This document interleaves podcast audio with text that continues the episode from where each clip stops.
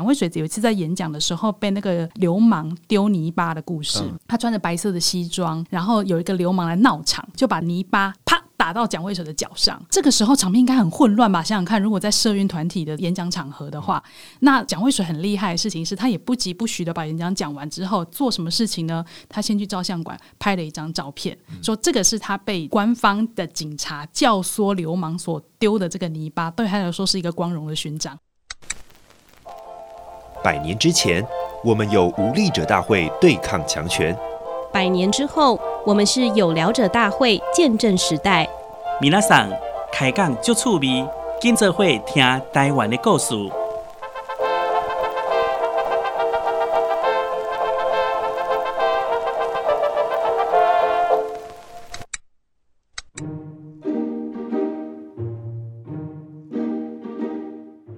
各位听众朋友，大家好，我是本日大会总召郑清红，欢迎收听由台湾新文化运动纪念馆发起的有聊者大会 Podcast 节目。在台湾史上重要的文化启蒙团体台湾文化协会成立百年的此刻，我们邀请不同领域的来宾，一起来聊聊这段台湾人爱出头天意的奋斗史，以及这段历史和当代台湾的连接。今天这一集，我们非常荣幸邀请到爱台湾史爱的不得了，说到台湾史眼神就会发光的台湾史说书人蔡慧平老师，欢迎老师。嗨，各位有聊者大会的听众朋友，大家好，我是蔡慧平。说到慧平老师，大家应该直觉的就会联想到老师，其实在台湾食谱哦是。历史普及，不是公租价，的食谱哈。历史普及写作上面有非常多精彩的作品。对，最近一部应该是在谈这个抗疫嘛，对不对？百年战役这一本，在讲台湾历史上就是对抗这个瘟疫的这个一些很重要的经验哈。然后之前还有出过《台湾史不胡说》，哦，提出了一些关键字，跟大家讲台湾史上一些小故事。还有就是日本时代的粉领族，哈，就是在慧平老师的写作当中有非常多这种切易读的作品，带领大家去认识呃台湾史，呃尤其是战前台湾史的这些呃有趣的事情，好。那我觉得在这个过程当中，因为我自己是老师的粉丝，哈，我们互为连友，然后每次就会看到老师，其实在很多议题的第一时间就会马上发一些文章，就会写说，诶，台湾史有哪些史料可以马上。丢出来跟一些议题对话的，好，所以我真的觉得，身为出版业编辑啊，真的是对慧平老师的这个食谱写作力，真的是感佩万分。好，没有没有没有，青红客气。真的真的真的，我们就是非常需要这样子能够跟社会持续连接对话作者。那在这个过程当中，慧敏老师有没有遇到一些特别有趣的经验？比如说在书写这段历史的过程，然后可能是跟自己相关，或者是爬出史料的过程当中，有没有一些印象特别深刻的？嗯，小故事。其实我。自己是我爸爸跟我妈妈各自，我都为他们就是都起心动念都为了他们写一本书。我妈妈我写的是职业妇女，那我爸爸写的其实是六张理公墓的故事。然后接下来可能就是会往这方面去进行。那其实我觉得我的工作比较特别，是我很幸运的可以接触到很多大家族或者是历史上曾经出现过人物的后代。比如说像我们知道那个林献堂先生，是林献堂先生的曾孙，他现在也还在写他的阿祖的故事。所以或者是说，比如说我们在工作中会接触。到像那个台湾神社的公司山口透，嗯、他的子孙后来也有回到台湾来找他的先人的故事，嗯、所以那些我们看起来历史课本中才出现的人物，看起来很远，其实他都非常近。嗯、我们的故事其实就是台湾的故事，嗯、所以我们今天在呃回头去看台湾史，我觉得最有趣的地方是它看起来那么远，但事实上这么近。那在书写这些故事的过程当中，有没有一些技巧？或者是怎么样让这些故事过去发生的这些历史，可以更容易的用当代人的经验跟眼光去了解说，说啊，原来他们那个时代是经历了一些什么，或者是说，诶，对某件某些事情、某些局势的理解，诶，他们原来是这样想的，有没有一些什么诀窍或方法？其实我觉得历史写作有两个重点。如果大家想要尝试历史写作，我不是写的非常非常成熟或是非常非常好的一个一个写作者，但对我来说，我觉得两个经验跟各位分享。第一个是历史写作其实写的是人性，所以当我们在探讨每一个历史故事或是一个团体它发展的背后，诶，谁跟谁好，谁跟谁不好，或者是这个团体为什么最终走向兴盛或者走向没落，其实它最终的根本原因其实是人性。然后第二个是历史写作能够动人的地方，是因为它有感情，这个感情是可以引起共感的。那个读者跟作者之间的共感有一个很重要的关键，就是它能够跨时空。嗯、所以，当我们在谈那个很遥远、很遥远的历史的时候，其实如果能够拉回来跟我们现在的生活有互有连接到的话，会让我们在理解这个历史议题的时候更容易深入、深入那个时代，即便它可能已经一百年、两百年。所以，我觉得这个是未来，如果我们在从事这个历史写作的时候，可以试图的往人性去揣测。从共感去揣测，去让这个这个历史故事能够跨越时空去做连接。嗯，那这个共感具体来说要怎么创造？比如说，呃，好，我们如果以台湾文化协会为例，嗯，那他们那个时候的动员其实不像我们现在嘛。我们现在如果是那个愤青们哦，大家如果真的要去关心某个议题，可能就是在脸书上。讯息，或开个社团，他说：“对，哎、欸，明天什么时候我在哪边有记者会？” 对，然后这个讯息的网络传递跟搭建是非常的快速的。对，可是，在以前那个时代，我们好像就没有办法去进入说，哦，原来那个时候台湾文化协会一群人要做这件事情，他们可能要面对多少呃外部的限制。或者是说软硬体啊，还有刚刚老师提到的这种人性方面的考验哦，其实这种人性上面的问题，乃至于你在做运动的某些运动伤害，对，其实我们现在也都还是有嘛，对，对不对？那发展过程当中，它一定就会经历的这种呃时代的变迁，然后背景也不一样，我们整个生活的物质经验。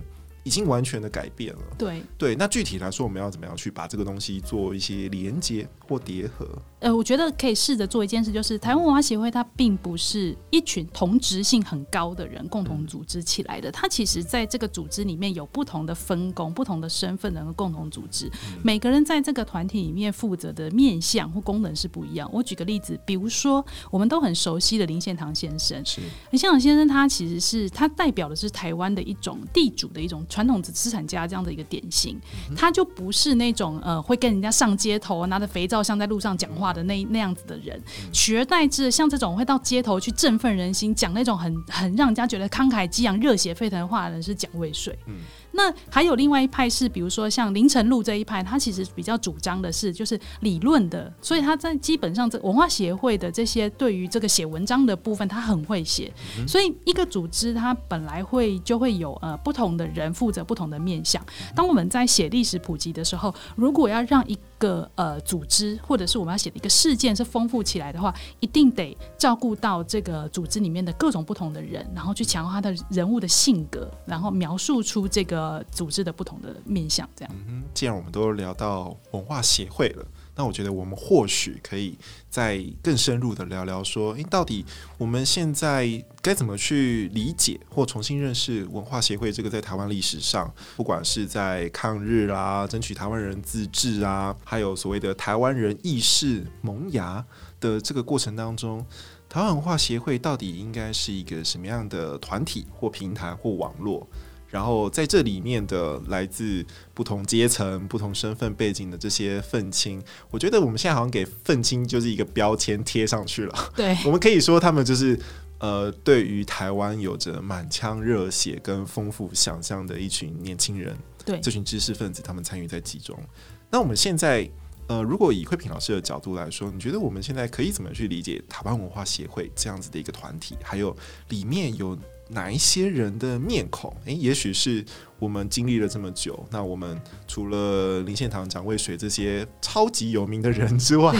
对，啊，哎，我们还可以用什么样的角度去谈谈参与在这其中各式各样不同的人？如果我们把台湾文化协会当成一个节点，我们可以先来谈谈看台湾文化协会的集结，嗯，跟台湾文化协会的发散，嗯，这两件事情。所谓的集结的意思是说，台湾文化协会的这个组织的出现，其实是过去这么多年日治时期之后台湾社会的一个面向成果的一个。展现是，举个例来说，除了我们刚才提到林献堂先生之外，其实。台湾岛内有一批的学生是在日治的前期受教育，但这个时候他们已经是是知识分子、识字的，对于这个社会有责任感的人。他们把他集这群人集结起来之后，再加上传统的这个领导阶层，也就是这个资产家的势力之后，组成了台湾文化协会。所以，它本来就有一股力量是属于台湾社会既有的，一股是日治时期才出现的，在这个时间点合流起来。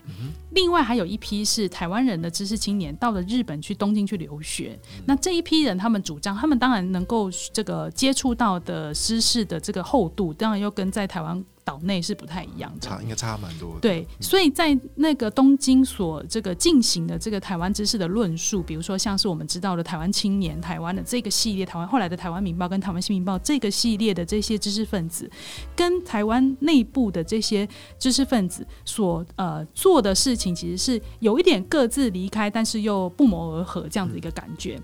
所以，这个是台湾文化协会作为一个在日治中期一九二零年代，作为台湾不同的呃集团、不同的势力所集结在一起的一个收敛。我觉得台湾文化协会是这样。接着，台湾文化协会的发散是在讲说，其实，在那个年代，我们也知道，台湾文化协会其实人数上来说，比起全台湾的全全岛人数来说，它其实人数并不算非常的多。那我们也得承认一个事实，就是台湾文化协会。那个时代，社会上也有很多是不同声音的，嗯、所以我们这次的名字取名叫“有聊者大会”，其实也是跟那个历史是有一点关系，对不对？我们也在谈那个无力者大会跟有力者大会以及台湾公益会这一个系列。所以，其实，在当时台湾社会本来就会对于台湾前途有不同的看法，即便是台湾文化协会内部也有这些青年们对于。他们有一个地方是共通的，那个共通的地方就是，我们都希望台湾会更好，我们都在思考台湾的前途要走到哪里去。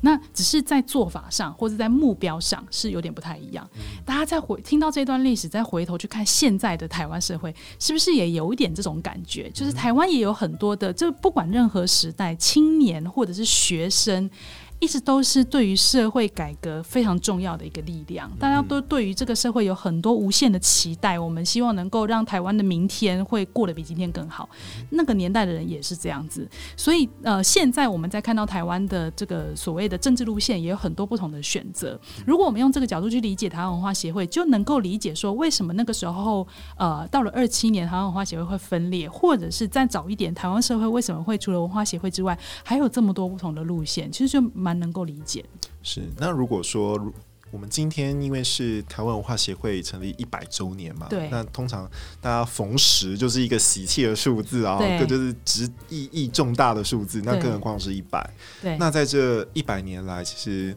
呃，台湾文化协会他们从成立，然后运作分裂，乃至于最后留给台湾的台湾社会的，不管是精神遗产也好，或运动方面、实践方面的遗产也好，我觉得其实都有蛮剧烈的影响哈。然后我们其实也都是在一个呃回顾这段历史的过程当中，才逐渐把它捡回来的一种呃知识的状况、知识的匮乏这样这种感觉。那如果说我们今天真的要找到一个角度，然后让大家对于文学有一个 impact 很剧烈的知道文学这个是什么。好，那如果老师在思考这个问题的时候，你觉得哪一道入口可以最快或最直接的建立台湾人现在认识文学的这个路线？我觉得我们分成那个看得见跟看不见的路线来谈好了哈。Oh, OK，哎、欸，如果是看不见的话，其实我觉得我们不妨把它想象成它是台湾史、台湾政治史，甚至是台湾史上一次很有趣的尝试。嗯、比如说，它是台湾在进入日治时期、接受近代教育之后的这一群人的第一次，就是大规模的集结，是，然后来推动一个大规模的社会改革运动。嗯、然后这个社会改革呢，是以这个启蒙文化启蒙为主打的。嗯、所以这个路线呢，他们不管在推任何的运动的最终的目标，都希望能够让台湾的文化变得更好，嗯、所以从这个角度去理解的话，就可以理解，就是其实它是一个呃很新，在那个年代来说，其实是一个很新的尝试，前无古人嘛。对他，而且他前无古人的地方，还有他做了很多很有趣的、很成功的案子，比如说很成功的例子，比如说蒋渭水的演讲，啊，蒋渭水非常会演讲，他天生的演说家，所以他就是他每次演讲的时候都很振奋人心，而且他也很会做宣传。举我们讲个故事好，蒋渭水，呃，我相信有些听众朋友可能有听过，蒋渭水有一次在演讲的时候被那个流氓丢泥巴的故事，嗯、是他穿着白色的西装，然后有一个流氓来闹场，就把那个牛泥巴。啪！打到蒋渭水的脚上。那蒋渭水呢？这个时候场面应该很混乱吧？想想看，如果在社运团体的这个场演讲场合的话，那这个蒋渭水很厉害的事情是他也不急不徐的把演讲讲完之后，做什么事情呢？他先去照相馆拍了一张照片，说这个是他被这个官方的警察教唆流氓所丢的这个泥巴，对他来说是一个光荣的勋章。你看他是不是个天生的文宣者？我觉得他真的好会做文宣哦。所以如果蒋渭水在现在。他应该就是直接拿手机出来自拍，然后上传到刻打卡粉砖，，没错。就我被我被那个政府教唆来的流氓丢泥巴，对，没错，他只要 Instagram 上发，只要一句话叫“光荣的勋章”，哇塞！哇你看，立刻转发，明天就已经上头条了。真的蒋渭水真的很会做宣传，他真的是不得不说，他天生就是有这个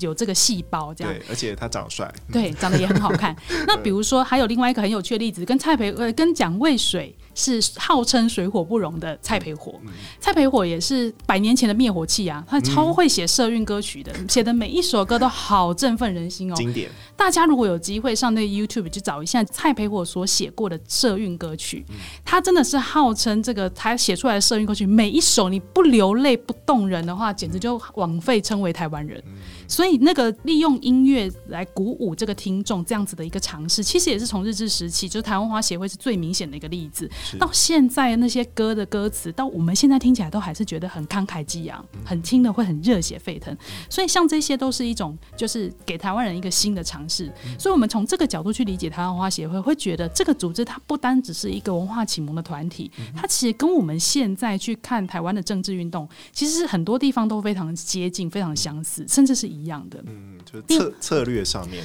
对对对。对那另外一个，我觉得也非常推荐各位去，就我们要认识台湾文化协会，听众朋友可以去一个地方有形的地方可以看，那就是台湾新文化运动纪念馆。是。我自己非常喜欢这个台湾新文化运动纪念馆，除了是它本身就是一个古迹之外，然后它临近大稻城，然后这一个馆所它里面所展览的内容基本上就是围绕着台湾新文化运动。它不只是讲文化协会，还包含后来的台湾民众党、台湾工作总联盟或者是台湾地方自治联盟。这一些呃团体，基本上这个脉络通通都在这个展示里面可以看得出来。而且他还馆方还试图做的一些比较软性的一些展览，比如说呃趣味的展览，那个年代的人都过怎么样的生活啊？他们的休闲娱乐都做些什么事情啊？谈恋爱啊？对啊，没错。所以当你去了一趟这个台湾新文化运动纪念馆，就仿佛重新回到了一九二零到一九三零年代的台湾社会。如果你我们没办法感受历史是什么感觉的话，就去台湾新文化运动纪念馆，两个小时就好，两个小时你马上让你重回一九二零年代，重回一百年。嗯，而且台湾新文化纪念馆它本身就是金属嘛，对，对旧金属，所以它里面其实还有把那个牢房都还留着，对，然后里面还有那个水牢，还有水牢，对，那个水牢我进不去，对不起，你长太高了是不是，对对，很想体验一下哦，但是我真的我真的就是塞不进去，然后我就想说啊，如果那个时候真的有一个就是被抓进去的人，然后大概跟我身高差不多一百八一百八十公分这样，我觉得他根本不用等那个水淹起来啊，他就在里面龟半天，那就受不了了。没错，那个水牢实在太小了，有幽闭恐惧症的人可能也没办法。真的，那我觉得大家在那边可能就会觉得说，哇，原来就是还有这个牢房的构造，然后它其实也可以让大家进去体验嘛。对对，可是当然我们还是以一种参观或者是说新奇的角度进到那个空间。对，但是如果说大家就是把那个时间往回倒转，哦、嗯，就是一百年前在这个空间里面，其实就是有很多参与运动的人，哦，就是被带到这里来，然后很多人挤在这个拥挤的牢房里面，那种感觉应该是非常不舒服的，就是跟我们现在就是用一种很呃参访历史的感觉或参观的感觉去体验这个空间的那种感受是非常不同的。对，其实还有一个部分，其实我一直很想要跟大家分享的是，我们在调台湾文化协会时候，常常被忘记，我会常常被忽略的一群人，就是这些政治参与者、这些文化启蒙的运动者，他们背后的女性。嗯。这个部分，因为我们的历史课本的篇幅有限，那通常我们在在讲历史故事的时候，会比较没有机会可以提到这些人。但是，其实，在回顾这一百年来，台湾人在从事政治运动或是社会改革的时候，嗯、呃，通常我们都会觉得政治可能是比较男性的部分，但其实他们身后的女性的故事也非常值得一提。我举个例来说，比如说这个呃蔡培火，我们都知道蔡培火组成了一个很有名的组织，叫做美台团。美台就放电影嘛，对，让大家就是克服那个文盲这个问题。你用看的，只要你是明眼人，你都可以看得懂。这样用电影的方式来教育民众。那很有趣的是，美台团的钱是谁出的？其实当时电影器材并没有很。便宜耶。所以蔡培火是谁？他是拿蔡妈妈的红包钱，他拿 蔡妈妈过生日的时候，他从这个人家包来的红包里面只抽了两百块，买了花瓶跟毛毯给妈妈，说啊，这个是人家送你的，剩下的钱全部通通拿去做这个美台团，全部都就是就是奉献给这个社会运动。是，所以其实除了我们感谢蔡培火在主持这个美台团之外，其实也要感谢蔡妈妈把红包钱拿出来。第一个是这个，他是不知道这件事情，他他应该知道，他应该知道。OK，对，然后还有另外一个蔡培火这故事，可能比较多朋友听过。另外还有一个就是我们在讲台湾文化协会，在那之前的五年有一个组织叫有一个活动叫做台中中学校社校运动，在一九一五年的时候成立现在的台中一中的这个历史故事。当时呢是由台中地区的士绅捐地捐钱而成立的这个捐献给总督府，由总督府的名义来成立这个公立台中中学校，就现在的。台中一中，当时捐钱最多的，以个人名义来说，最多是辜显荣，但是以家族名义捐最多钱的是吴峰林家，就林献堂家族这样。当我们在讲到这个的时候，哎，我们讲到这样的，好像又忘记了一个人，有一个人也捐钱捐很多，哎，那个人是谁呢？那个人就是林献堂的阿妈。阿妈。对，他的阿妈也捐了非常多的钱，同样的也是人家包给阿妈的祝寿金。阿妈八十大寿的时候包的红包也被林献堂没有啦，就是他们也同意，就是林家把这个钱拿去转做公益。公益。所以你看大家族啊的阿妈是不是？我就是有爸好妈妈跟有好阿妈，真的对台湾来说很重要哎、欸，真的对政治运动来说也很重要，教育来说也很重要。然后我们也看到一个大家族，他们的眼界是不一样的，他们才不会拿到钱之后立刻去买一只 iPhone 十三。呃呃，我的意思是说，立刻去买那种物质上的东西，他们会把这个钱捐出来去做更有公益的事，更就是公益的公众事务的事情。是，所以有一种饿叫阿妈觉得你饿，有一种学校叫阿妈帮你盖的学校。没错，对，所以在我们在台湾文化协会百年的这个时刻，其实我们除了感念这些先人对台湾土地所付出的努力之外，其实也要感谢这些妈妈、这些妈妈。所以我们在这边谢谢蔡妈妈，也谢谢林阿妈哦。哦，真的，而且其实，在整个台湾历史或政治发展的过程当中，就是很多女性的故事，其实都没有办法被提到。对，她们可能都，呃，一方面是没有办法在公领域。对就是现身，然后二方面是他们可能因为家庭的关系，对所以就没有太多发生的机会。对，那我觉得这个是从战前到战后，其实都如出一辙。对，对啊，所以我觉得在过程当中发现这个呃，或者是说去挖掘更多、去观看这一段历史的面相，其实也是前面老师提到的人性，每一个不同位置其实都有人，一个人在那边。那这个人他之于这段历史的关系，他的付出，然后他的呃他的位置，然后他的感受，对。对，我觉得这些其实就是未来在诉说这些故事的时候，除了一个大的呃文化协会很重要之外，嗯，对，我们可以挖掘出更多的细节，然后让他们跟我们现在这个时代。各种不一样的人，对，有更多的连接共鸣的地方。其实一百年后的我们再回头去看一百年前的台湾文化协会，我觉得有一有一件事是让我现活在现在的我们感触非常深刻。一件事就是台湾文化协会的青年们，或是这些就是领导台湾社会走向一个更好的这个文化启蒙的未来的这些青的这些知识分子们，他们都有一个共同的期待，就是能够把台湾再定位这件事情，就是更知道说我们处在，因为其实我们从当时的很多文献里面可以看。看到台湾人的知开始在思考，所谓的台湾到底介于中国跟日本之间是什么样的位置？那台湾人应该是一个什么样的人？嗯、我们会发现，其实我们常常在讲台湾文史，好像很悲情。每次我们都会讲说台湾史好像充满眼泪，对不对？没错。可是我们回头去看一九二零年代台湾文化协会，他们其实都是笑着看台湾，他们都对台湾充满乐观的期待，正能量。没错。那回头去看，我觉得现在我们为什么会对台湾文化协会一百年这件事这么有感、这么感动，是因为即便他的人数。数相对于整个全台湾的人数来说，它并不是那么多，但是它对于台湾后来的影响以及对我们的启发来说是非常非常大的。嗯、那个时候，我让我觉得我印象中让我非常感动的事情是，他们的所作所为告诉我们一件事，就是台湾是我们的根。我还记得蔡培火在他的那个《台湾这支歌》里面曾经有有一句歌词非常动人，叫做。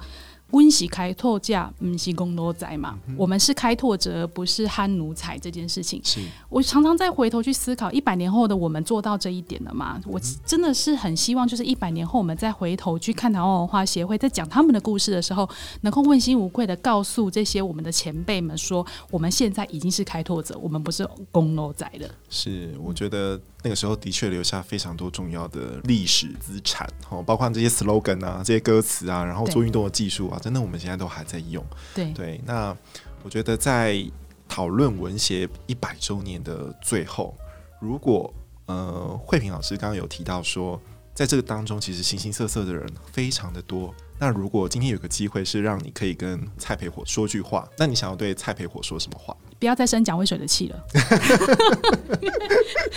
他到了这蒋渭水最后的时候，都还在日记里面生他的气。真的，对，不要再生气了，嗯，就是我们好好的为台湾一起努力吧。真的，我觉得这个好像也是我们现在应该要学习的。嗯。对，没错，对大家为了台湾，大概是会怕命啊。对对对，大家乡人为台湾。对。好，OK，今天的访谈非常非常的精彩。那我们也期待慧平老师之后，呃，不管是在脸书或者是说出版更多的这个食谱的这些故事，继续跟我们大家分享台湾历史上大小事。那今天的节目就先到这边告一个段落。非常谢谢慧平老师今天来到这边跟我们一起有聊，谢谢，谢谢青红。好，如果你喜欢我们的节目的话，请记得帮我们按五颗星、订阅加分享。有任何疑问，欢迎随时到台湾新文化运动纪念馆的 FB 跟 IG 留言给我们。有聊者大会，我们就下次见喽，拜拜，拜拜。蔡培火真的是你从他的日记里面可以感觉到他对台湾那种无限的爱。他曾经啊，就是为了写歌，他一个晚上不睡觉。你看现在半夜睡不着觉到屋顶唱歌的是周杰伦，那个年代到屋顶去写歌的是蔡培火。